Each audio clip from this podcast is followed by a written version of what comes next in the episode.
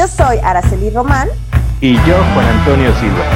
Y estás en Hasta la Cocina, un video podcast dedicado a hablar de inocuidad alimentaria de manera orgánica y sin enredo. Queremos compartirte experiencias que te permitan conocer más sobre este tema, formando así una cultura de inocuidad.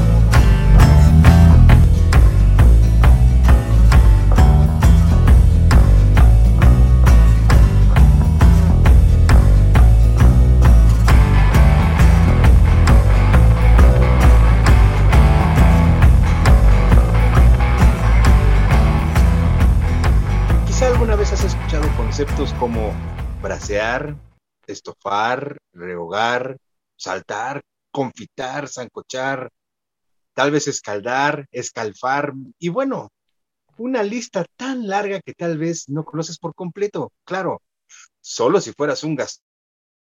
Muchos no lo somos, es probable que no tengamos ni idea de estos conceptos.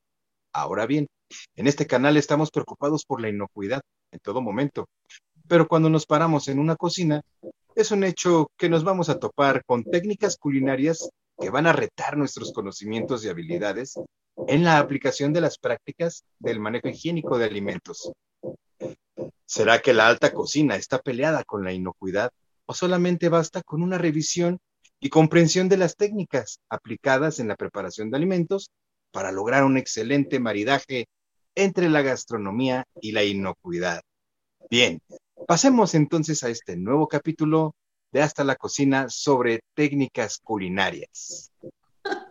Hola, ¿cómo están? Hola, hola.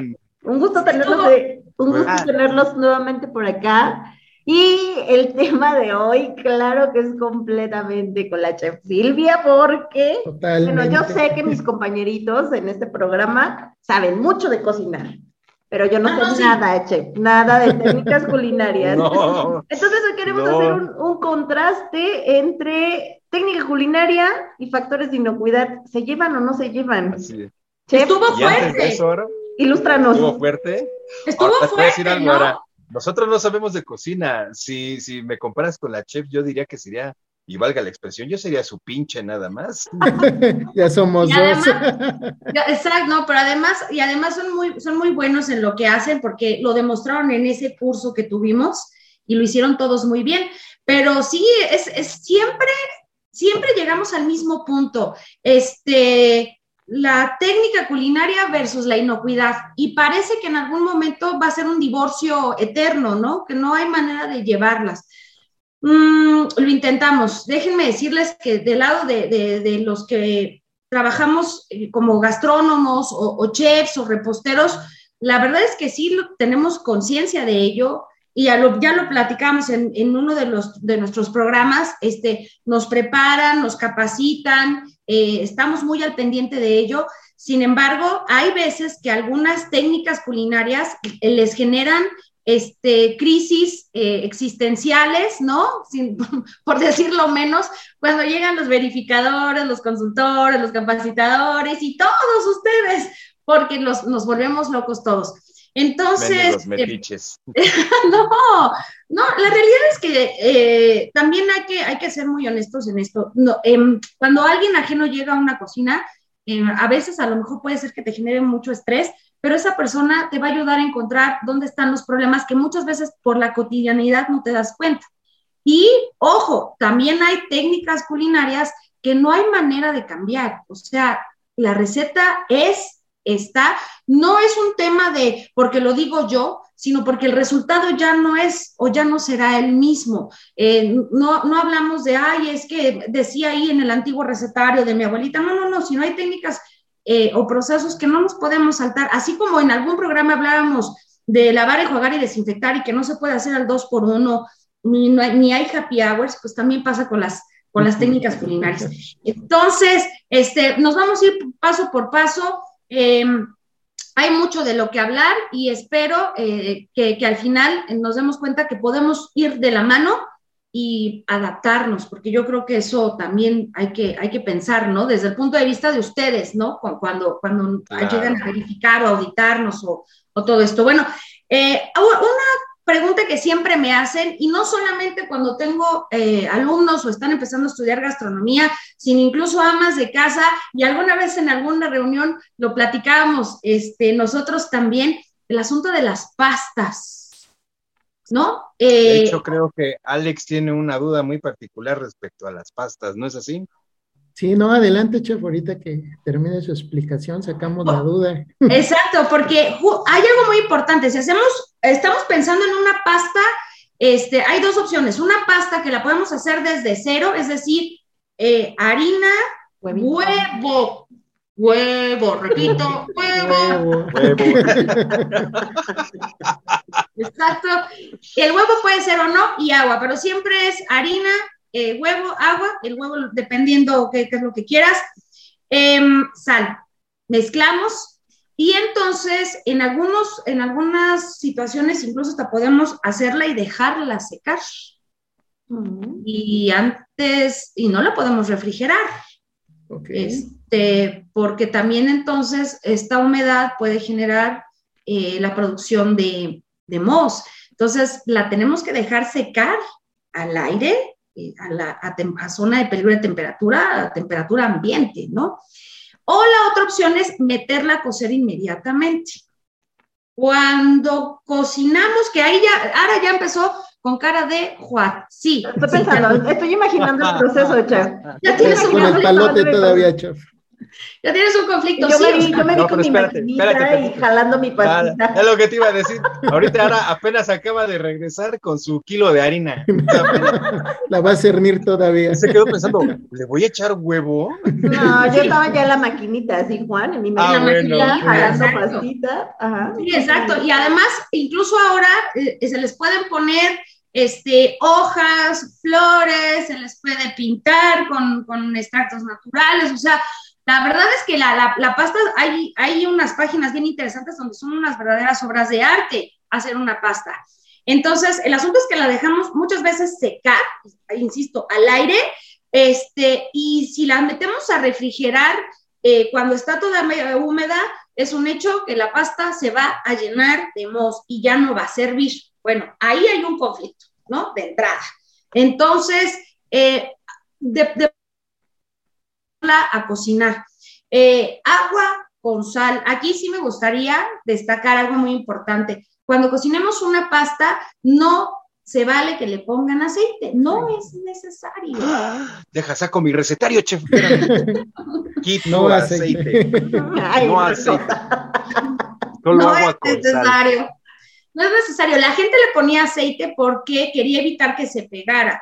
Pero entonces hay que decir que la técnica no es correcta. A lo mejor el agua no está a punto de ebullición, que depende en dónde estemos situados, pero bueno, en el DF y área metropolitana, perdón, en la Ciudad de México, pues 92.8, 93 grados Celsius, este, ese será el punto de ebullición. El chiste es que el agua esté borboteando. Entonces puede ser que el agua no esté a buena temperatura, también puede ser la calidad de la pasta, cuando la compramos empaquetada, la calidad de la pasta también puede... Eh, eh, interferir eh, en, el, en que se pegue, o no. o se despegue. Exacto. Entonces, aquí sí creo que valdría la pena, no le estoy haciendo el comercial a nadie, pero hay pastas de un poco, un valor un poco más alto, un poco más caras, pero que valen mucho más la pena a pastas mucho más económicas. sí se van a permasar por la calidad de los almidones. Entonces, la pasta no se le debe de poner aceite. ¿Por qué? Por una simple y sencilla razón. Si tú le pones aceite al agua, lo que sucede es que la haces, eh, a la pasta la haces impermeable. Es como si le pusieras, pues, un, justo un, plástico, un traje. Y no queremos que sea impermeable. ¿Por qué? Porque la pasta va siempre acompañada de una salsa. Y lo que queremos es que esa salsa... Absorba la salsa. Correcto. Correcto. Nada más, ahora entiendo muchas cosas. Ay, ahora entiendo por, qué no me salen las que hago de comer. Que se pega. Una pregunta, chef. Pinche chef. una pregunta, chef. Cuando se cose una pasta, ¿es recomendable enjuagarla o conservarla para el siguiente día? Otro día.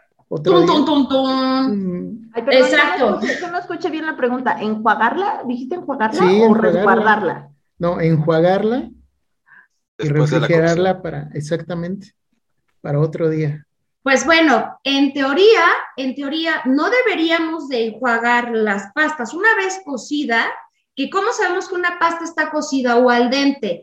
Cuando tomas una pasta y la partes por la mitad, ya sea un espagueti, un tallarín, un fusilli, un pene, como sea que se llame, lo tienes que cortar y se tiene que ver un puntito muy chiquitito blanco en el centro o una raya muy delgadita, casi imperceptible. Este es al punto al dente. Al dente que significa al diente, es decir, que cuando la comes es eh, exacto, es fácil de morder con, con los dientes. Eh, ese es al dente. Había, había decían algunos que incluso los chefs eh, aventaban, ¿no? Y se quedaba pegada. Exacto, si se quedaba pegada en el techo y ya no caía, la pasta estaba cocida. Pero eso en inocuidad como que no va mucho, entonces esa no, esa, no mucho. Ahora entiendo los aplanados. ahora, ahora te explicas por qué, por qué hay texturizado o tirol en, las, en algunas cocinas. ah, no. La pasta. La pasta. la pasta. Sí, ya, eso es como, como historia, así lo que la gente cuenta, lo que se dice en los libros de historia, pero la realidad es que con que lo muerdas o lo presiones, ahí sabes que estás a punto al, al dente. Ahora, sacarla y enjuagarla, la realidad es que la gente lo hace para frenar cocción eh, o porque ya se les sobrecocinó y quieren eso, evitar que se siga sobrecocinando. Exacto.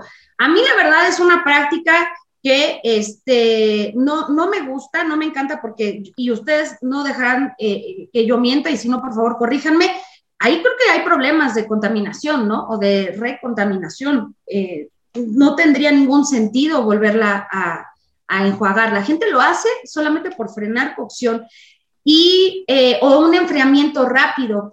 Este, lo, lo que si es un hecho es que si la pasta caliente no la utilizas inmediatamente, es decir, no le agregas alguna salsa, sí sucede algo que seguramente ustedes se han enfrentado. La pasta se apelmaza y se pega. Eh, de hecho, ahorita, dilo, dilo, dilo.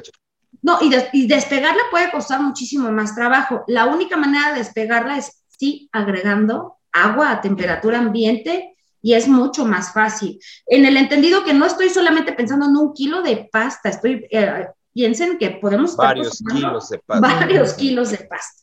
Exacto. Entonces, me gustaría detenerme un poco en las técnicas que mencionaste. Por un lado, el hecho de parar la cocción. Eso yo ya lo había escuchado, más por temas de cocinar, ¿no? Más que por temas de inocuidad. Aquí la duda mía saldría, ¿el parar la cocción no basta con que escurras la pasta, con que la saques de ese proceso de líquido caliente y lo dejes ahí enfriando? ¿No? Yo creo que no hará por una razón. Es más, mira, piénsalo así. Cuando veamos en algún otro momento control de tiempo y temperatura, vamos a hablar de las técnicas de enfriamiento previo a la refrigeración. Y ahí es el mejor ejemplo porque un alimento, dependiendo su constitución o dependiendo de su estado físico, si es caldoso, seco o, semicaldoso, va a guardar más o menor cantidad de calor y tenemos que buscar técnicas para abatir ese calor y llevarlo a un punto de temperatura ambiente de 20 grados antes de refrigerar. Entonces, si solamente sacas la pasta del agua, eh, vas a evitar que siga muy caliente, pero va a seguir caliente. El solo hecho de sacarla no te lo va a enfriar, aunque la esparzas o la distribuyas. Pero frenas el proceso de cocción. O sea, sí frenas el, proceso, pero sigue caliente, ¿no? Eso es lo que va a suceder. Lo que hacen ellos es un, digamos, un choque térmico para que sea más rápido ese freno de. Ese choque térmico es con el agua que mencionas.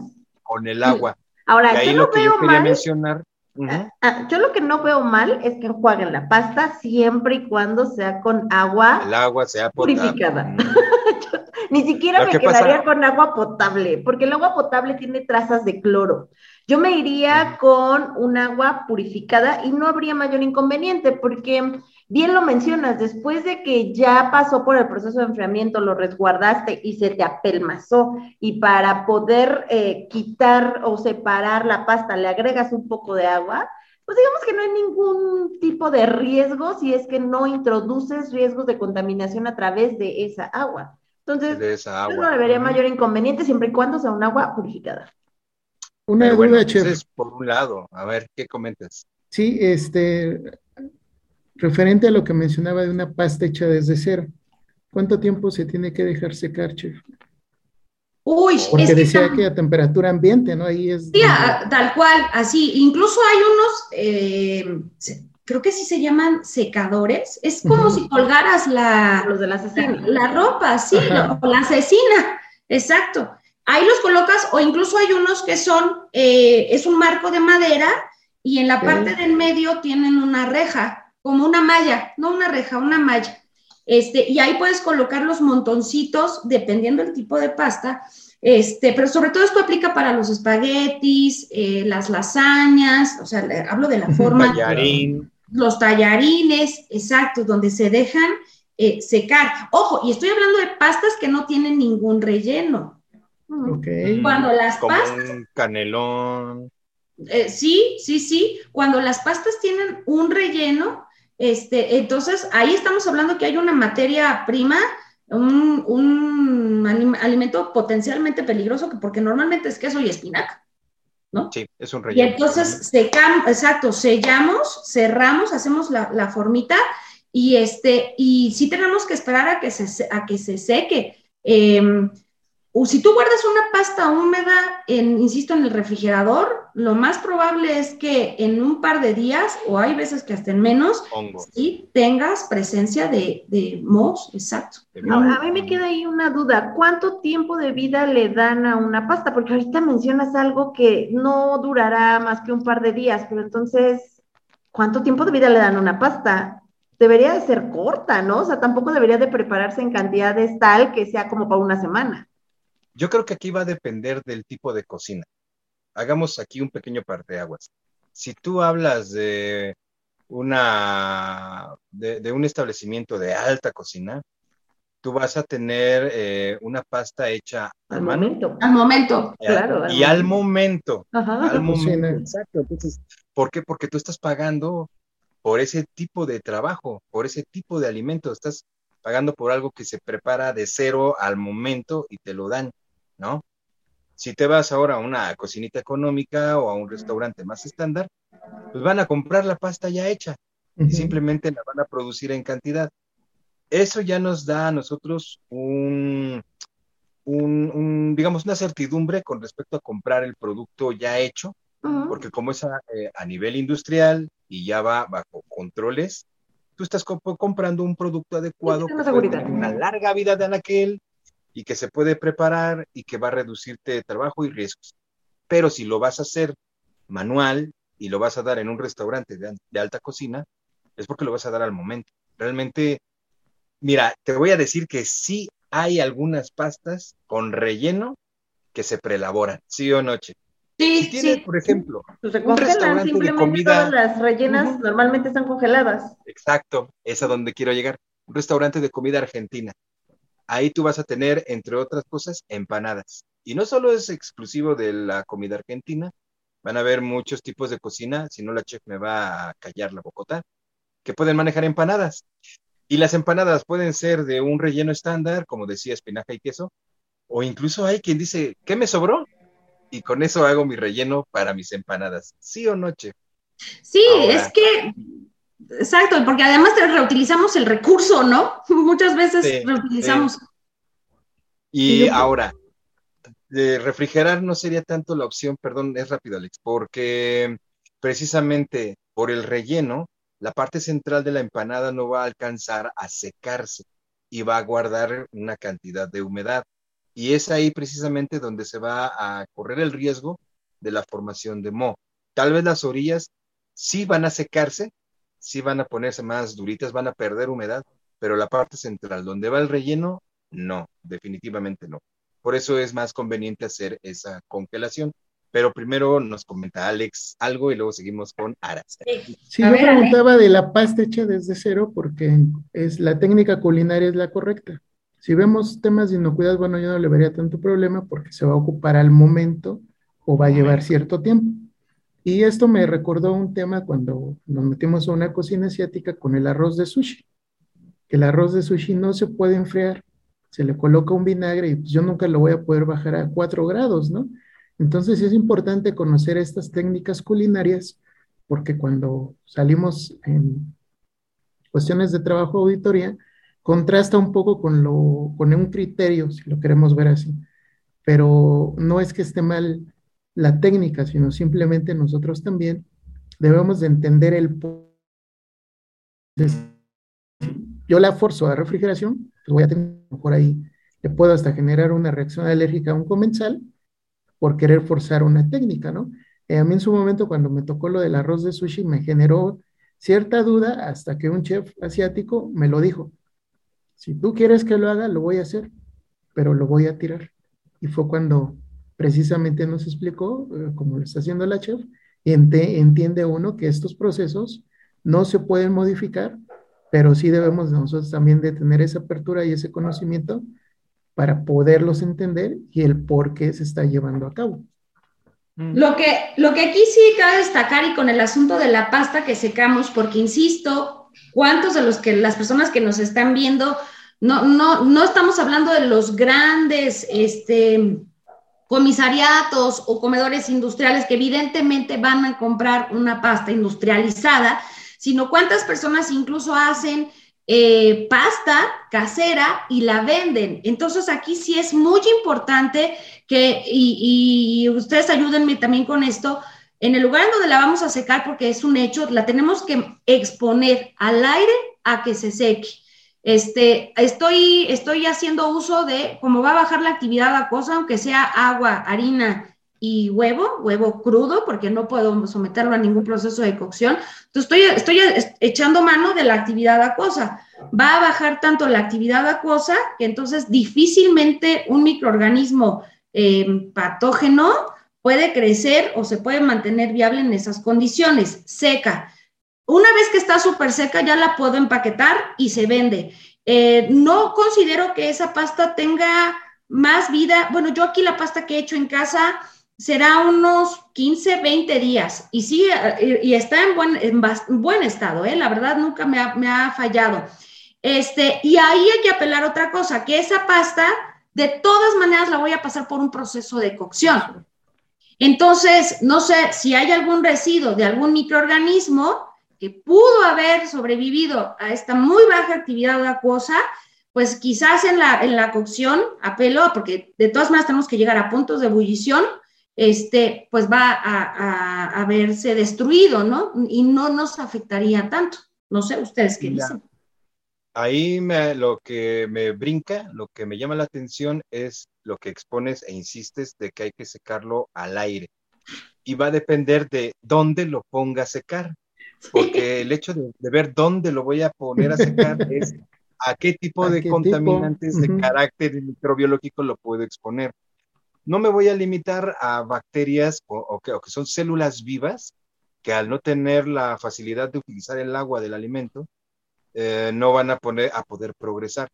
Pero sí voy a pensar en esporas, tanto de bacterias como de, como de hongos, que no van a requerir de momento eh, esa humedad. O incluso pueden haber hongos, pueden haber este, mohos, que a pesar de haber una muy poca actividad acuosa disponible, van a proliferar.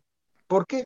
Pues porque, por ejemplo, en una mermelada o en un almíbar no vas a tener células vivas de bacterias proliferando, dividiéndose, pero sí te puede brotar mo. Sí o sí, va a brotar el mo. O sea, él es súper resistente, entonces, sí, súper. Si yo, si yo dejo muy expuesto el espacio donde voy a secar mi pasta, tanto como para que un insecto volador como la mosca entre y llegue a posarse en la pasta, pues sí podría yo llegar a sospechar que mi pasta puede contaminarse con algunos organismos latentes que después puedan generarme algún tipo de problema. Eso es lo primero que me brinca de la técnica que nos estás comentando. No sé ustedes qué más puedan observar. Mi comentario iba muy relacionado a lo que menciona Juan, solo que lo veo tal vez con palabras más técnicas.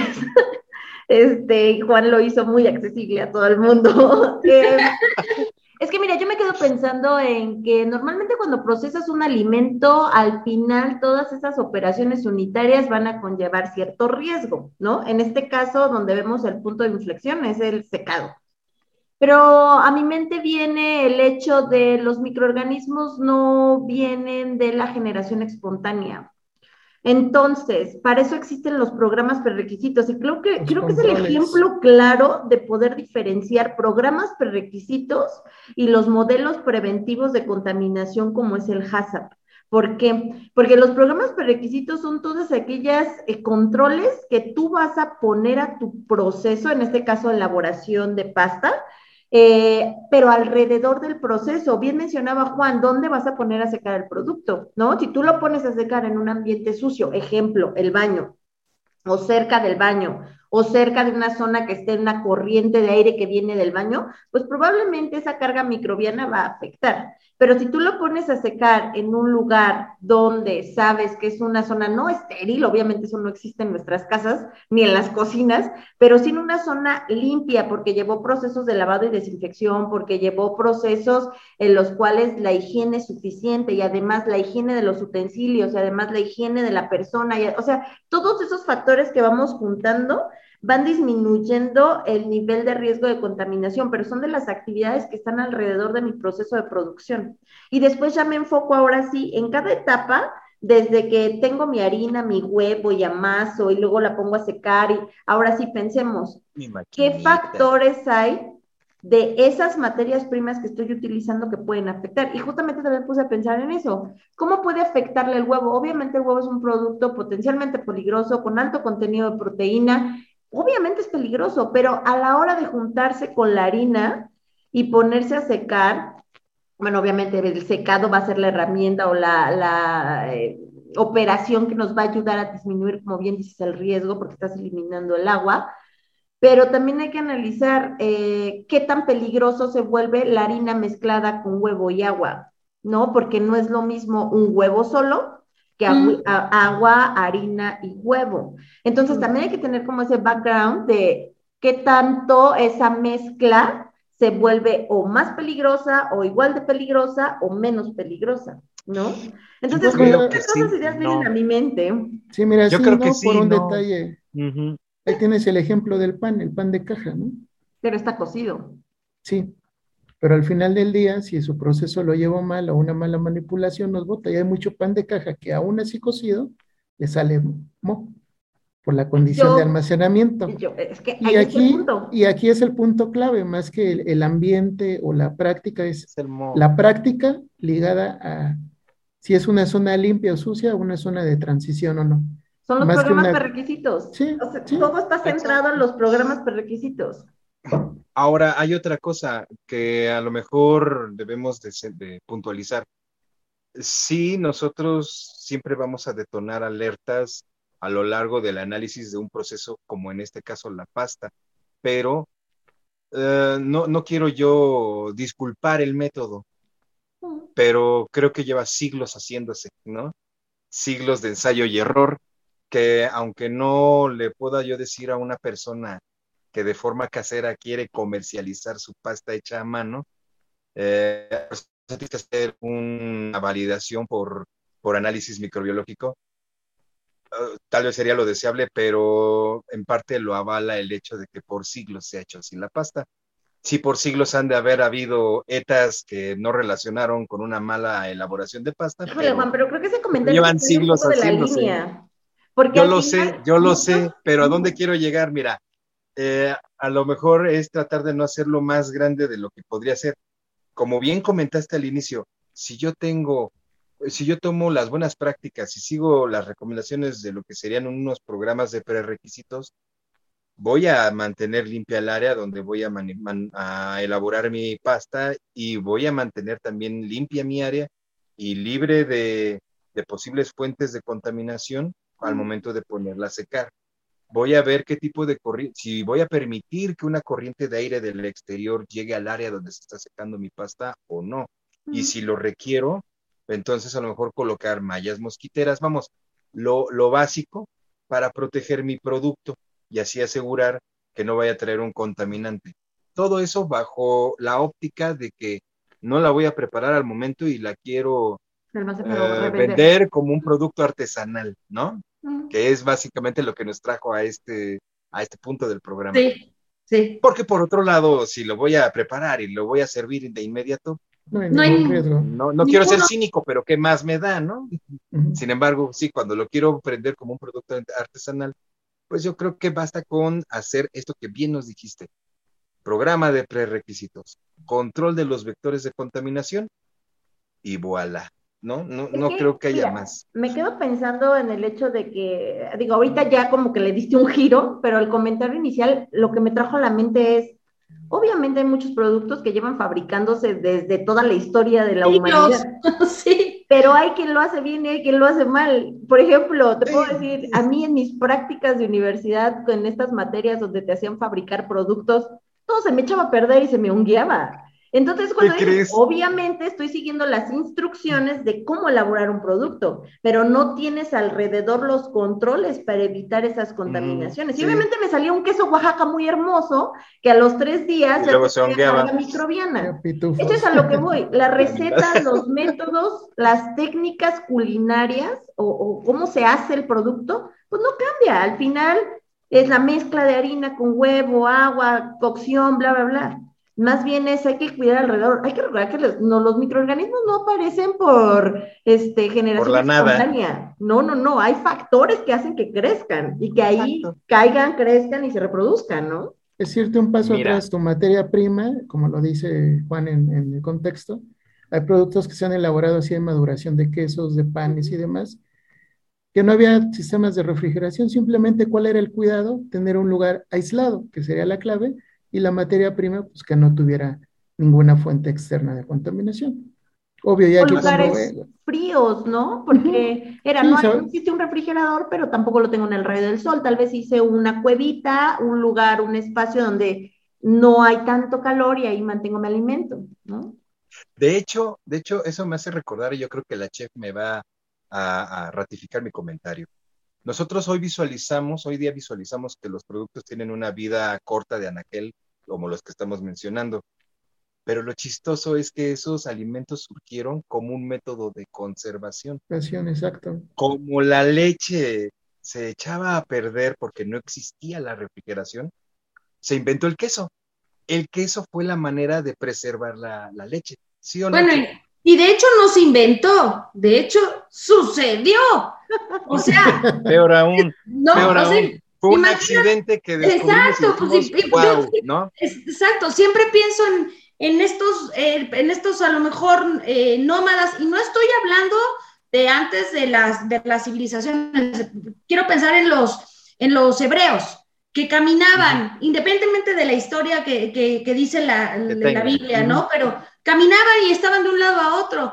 ¿Dónde resguardaban la leche? Pues entonces a alguien en algún momento se le ocurrió eh, o encontraron que los estómagos de estos animales funcionaban para resguardar la leche de, de los animales que llevaban, que seguramente eran camellos y burros, ¿no? Eran sus cantinfloras de pelujo. Pues sí, y un día, ¿qué crees? Ya no, ya no estaba líquida, ahora está, ahora está sólida. Como los momentos eureka de la historia, ¿no? Sí, ahora, para no desviarnos mucho. O sea, e, e, es, es un poquito lo que ahorita me brotó, ¿no? Ahora vemos de, no, es que un pan puede tener más o menos duración. Es que también el pan se inventó para tener vida de anaquel en harinas. El vinagre existe porque es más fácil manejar vinagre que vino porque, el vino es delicado, se echa a perder y se hace vinagre. de hecho, de hecho las legiones, las legiones romanas llevaban barricas, pero era de vinagre. O sea, ya llevaban el vino avinagrado porque pues ya no hay que procurarle tanto cuidado. Y lo tomaban avinagrado porque pues no hay problema, pero si quieren llevar vino fresco, pues se les avinagraba. bueno, de hecho, es mucho, era mucho más seguro en la historia eh, beber vino a beber agua. En la Edad Media. Ah, también, también. Era mucho más seguro esto. Ahora, regresando a la cuestión de la pasta, yo creo que, y este es un primer programa que vamos a tener de técnicas culinarias, porque realmente una sola técnica nos va a llevar todo un programa por los detalles. Yo creo que en este, en esta primer, en este primer programa podemos concluir que el método per se de preparación de pasta, en especial cuando es para un consumo inmediato, no nos conlleva mayor peligro. Es más bien el entorno en el cual se va a elaborar la pasta, el que nos puede generar problemas de contaminación por vectores. Pero vamos a llegar en otros programas a otras técnicas donde la técnica per se sí nos va a representar un riesgo. ¿Sí o no, Che? Sí, hay, técnicas que son, que generan, que generan este, angustia, sí, y ah. crisis, ¿no? Pero particularmente en el hecho de la pasta, no. Sí, sí podemos, y salvo que ustedes eh, me digan lo contrario, yo creo que podemos empezar a concluir este primer capítulo de técnicas culinarias. Y yo quiero nada más resaltar algunos aspectos que surgieron a lo largo de la charla. Número uno, no es necesario echarle aceite al agua. Bien, porque eso se va a mi recetario. Dos, si sabes hacer una correcta cocción de tu pasta, no deberías de hacer un choque térmico con agua. Ajá. Y, eh, y ya si no lo tienes que hacer, te eliminas los problemas de si tu agua es potable o no. Y además, además, este, si la pasta ya, ya tienes la salsa lista, entonces no hay necesidad de enfriarla, ¿eh? Ya va directo de la cocción a la, a la salsa. Y vámonos. Y vámonos. Y por ejemplo, también aunque se hace con, huevo, eh, huevo fresco la pasta, esta pasta es para un consumo inmediato, eh, lo que vamos a obtener es que la cocción nos va a ayudar a mitigar el riesgo microbiológico que pudo haber llegado por este vector que sería el huevo fresco. Quiero entenderlo así, ¿no? Ahora, si lo que voy a hacer es elaborar y comercializar mi pasta, tengo que cuidar entonces el entorno en donde la elaboro y la pongo a secar para reducir la presencia de microorganismos acarreados por diferentes vectores, ¿no? Y tres, si haces empanadas, hazlas para el mismo día. No, no invítame, pensé que ibas a. Mándame una congélalas. Es que era lo que trataba de decir hace rato, no refrigeren, congelen las empanadas. Tienen que, este, tienen que congelar la empanada, el relleno. Si mi relleno es fresco, pues a lo mejor no tengo tanto conflicto, pero si la verdad mi relleno es un excedente de otra cosa que hice, por lo menos hay que llevarlo a una temperatura de recalentamiento y un buen abatimiento antes de armar la empanada. No sé ahí qué opinen. Sí, sí. Yo, yo también estoy de acuerdo con, con, con, eso. Y ojo, este, insisto, las pastas pueden ser de harina, huevo y agua o la harina, eh, aceite de oliva y agua, pero sí las que siempre van a representar más riesgo, pero también son las más ricas e incluso nutricionalmente hablando, pues es las, que están base, base huevo, ¿no? Sí, exacto. Ya, ¿quién, más? Alex, más? Alex, tu conclusión, por favor. No, pues mi conclusión es muy simple, este, ya con esta instrucción de la chef es conocer un poquito la técnica culinaria y también pues ver esas prácticas, ¿no? Al final del día es la clave. Eh, muchas veces no conocemos la técnica culinaria y satanizamos o prejuzgamos creyendo que el criterio que se va a usar es el correcto, ¿no?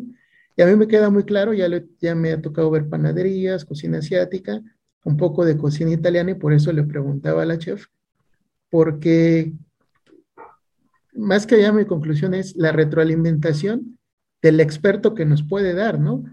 Porque al final del día yo nunca he preparado pastas de la bolsa y ya, y es muy diferente una pasta preelaborada a una pasta recién hecha. Y es el callo de la chef. bueno, eh, híjole, ¿qué decirles? Siéndoles muy honesta, hablando con Juan, y Juan lo sabe, yo le decía, no, Juan, yo no quiero entrar a esos capítulos, yo no sé nada de cocinar, a mí qué me van a, aprender? decir el pochado, ¿qué es eso? Eh, no sé los nombres, ¿no? Es la realidad. Tal vez ya si me van explicando las operaciones, pues obviamente saldrá de, mi cabeza cómo hacerlo. Pero déjame decirte que se me hizo un capítulo súper interesante. Me sentí, no sé si han visto este GIF de una chica que empieza a, a pensar y todo el universo se viene aquí a su alrededor. Así me sentí porque para mí es la forma en la cual se analiza un proceso de producción cuando estás haciendo un análisis de peligros. Y es cuando determinas el hecho de, eh, o más bien cuando le haces ver a tu cliente con el que estés trabajando, la relevancia que tienen los programas prerequisitos en los procesos de producción.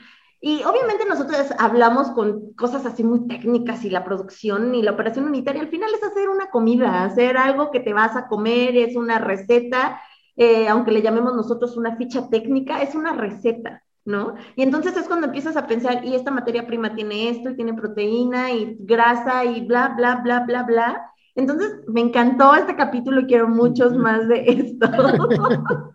Esa es mi conclusión. Me encantó. Pues nada, mi conclusión es, este, sigamos cuidando las técnicas, hay cosas bien interesantes en la gastronomía, no, pues estamos peleados con la inocuidad, como manipuladores tenemos que pensar en un entorno seguro, en la medida de lo posible, tampoco piensen en que en un cuarto así cero partículas, eso no existe, ya lo dijo Ada y ya lo dijeron Alex también y Juan, eso no existe. Y este, los voy a invitar a hacer pasta acá. Oh, sí. gusto, sí, claro. vamos a hacer pasta desde cero. Así que igual que hasta nos, nos grabamos y subimos el video, ¿no? Me encanta la idea, me encanta esa idea, lo vamos a hacer. Ya está. Bien, pues nada, muy bien. Cuídense. Gracias, gracias, por este capítulo. Muchas gracias a todos. Fue excelente. Yo nada más déjenme ah, recordarles, estamos en Spotify, estamos en Ebox, síganos, eh, denos like. Eh, si les gusta nuestro contenido, mándenselo a alguien más para que nos escuche. Saben que este programa tratamos de ser lo menos técnico posible. A veces se nos va la mano y no podemos resistirnos a esa tentación. Pero este, esperemos les guste este capítulo. Si quieren alguna técnica específica culinaria, póngala por aquí, porque tal vez nosotros estamos pensando como de lo más extremo, pero dejen comentarios, ¿ok? Muchas gracias. Vamos a... Adiós. Ah, pero no, rápido, rápido, perdón, este, incluyan por favor sus comentarios en las diferentes redes donde estamos. Eh, LinkedIn, Facebook. en YouTube, en Facebook, en Instagram, donde nos encuentren. Ahí pongan sus comentarios, nosotros los leemos todos y con todo gusto atenderemos sus comentarios y sus recomendaciones. Ahora sí. Bye. Vamos, excelente programa. Bye.